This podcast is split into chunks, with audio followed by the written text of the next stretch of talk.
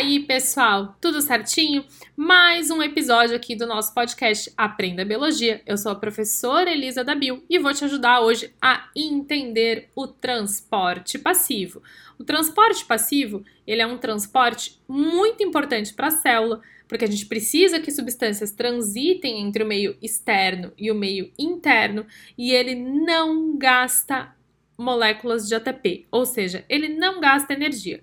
Mas antes da gente falar sobre os tipos de transporte passivo que existem, a gente precisa discutir três conceitos que são essenciais para você detonar nesse conteúdo: o que é uma solução, o que é soluto e o que é solvente.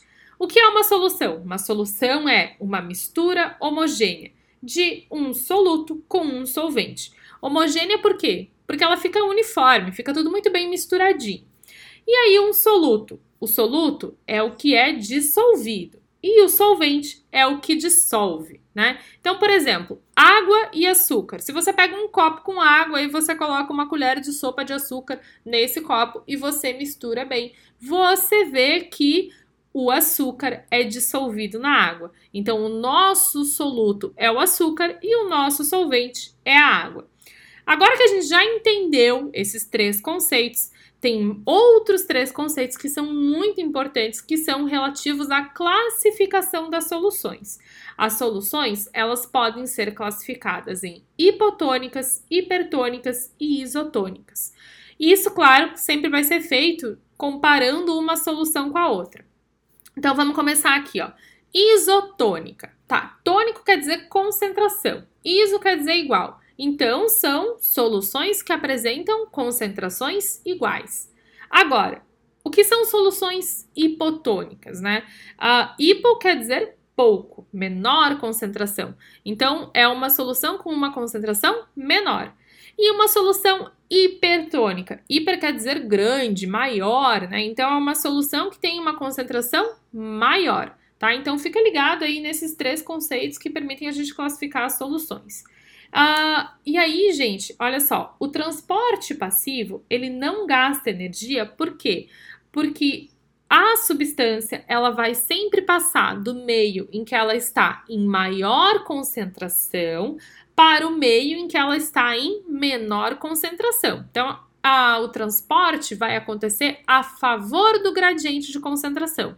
E essa é uma palavra, uma frase que é bem importante que você lembre, tá? A favor do gradiente de concentração. Anota aí.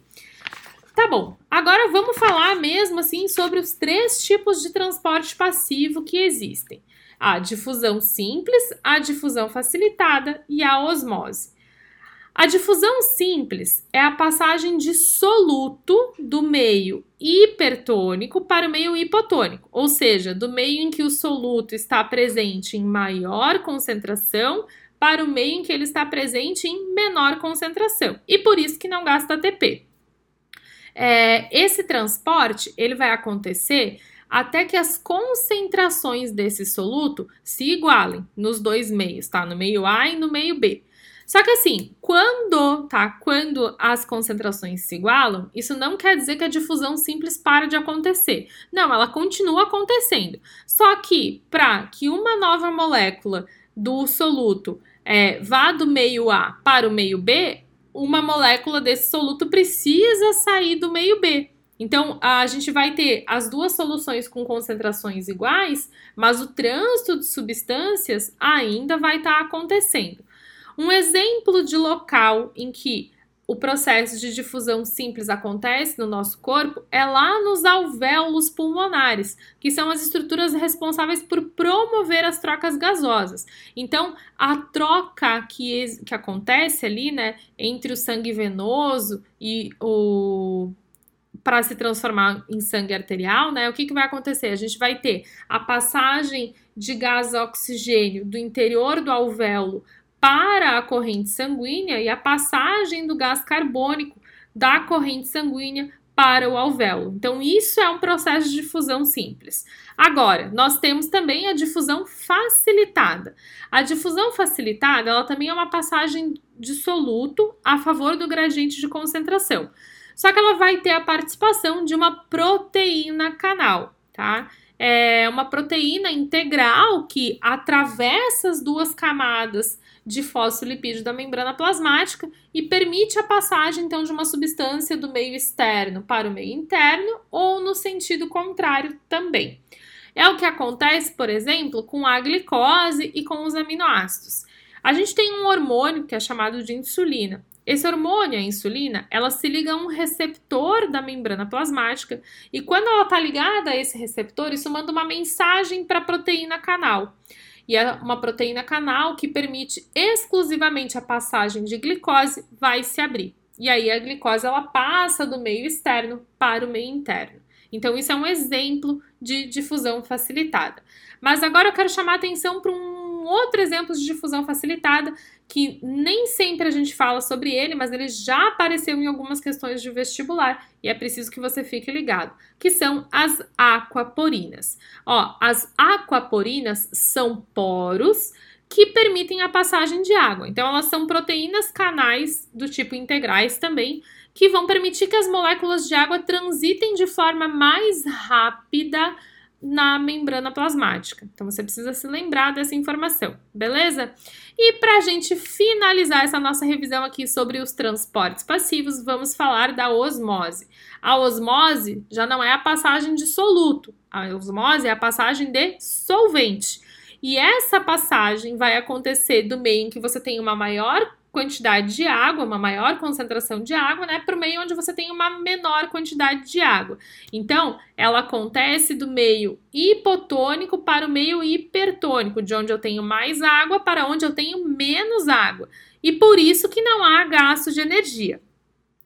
As células animais e as células vegetais, elas vão se comportar de formas diferentes quando elas são colocadas em um meio isotônico, em um meio hipertônico ou um meio hipotônico. E isso já apareceu algumas vezes em questões de vestibular e Enem. Então você precisa ficar ligado nisso que eu vou te falar agora. Então presta atenção, ó. A célula animal, quando a gente coloca ela no meio isotônico, ou seja, no meio que tem uma concentração igual ao interior da célula, ela não vai mudar o seu volume, tá? Agora, se eu colocar essa célula animal no meio hipotônico, o que, que vai acontecer? a água vai entrar de forma excessiva nessa célula animal e ela vai inchar e ela vai acabar estourando. Agora, se eu pego uma célula animal e mergulho ela em uma solução hipertônica, ela vai ficar crenada, ela vai ficar murcha. Por quê? Porque ela vai perder água para esse meio. Mas a célula vegetal ela vai se comportar de uma forma bem diferente. Então presta atenção.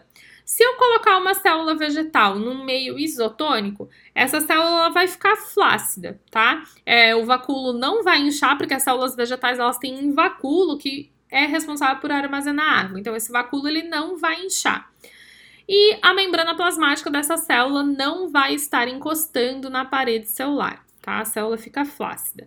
Agora, se eu mergulho essa célula vegetal em uma solução hipotônica, a gente vai ter a entrada de água para o interior dessa célula. Então, o vacúolo dessa célula ele vai ficar bem cheio de água. E aí a gente fala que essa célula está túrgida, tá? Inclusive, a membrana plasmática ela vai encostar na parede celular. E a presença desse vacúolo e a presença da parede celular é que vão impedir essa célula de estourar. Agora, se eu mergulho essa célula vegetal em uma solução hipertônica, ela vai ficar num estado de plasmolizada. O vacúolo ele vai ficar bem murcho, tá? Bem murchinho. E a membrana plasmática ela vai estar tá muito distante da parede celular. Por quê? Porque essa célula vai perder água para o meio em que ela se encontra. Então, essa foi a nossa revisão sobre transporte passivo. Fica ligado que o nosso próximo episódio vai ser sobre transporte ativo. Lembre-se, não fique com dúvidas. Me procura lá no Instagram, arroba e me manda sua dúvida pelo direct. E também acompanhe os conteúdos que eu vou divulgando por lá. E Lembre-se também que temos aulas lá no meu canal do YouTube, Professora Elisa Debil. Toda semana tem vídeo novo com correções de questões. Até o nosso próximo encontro.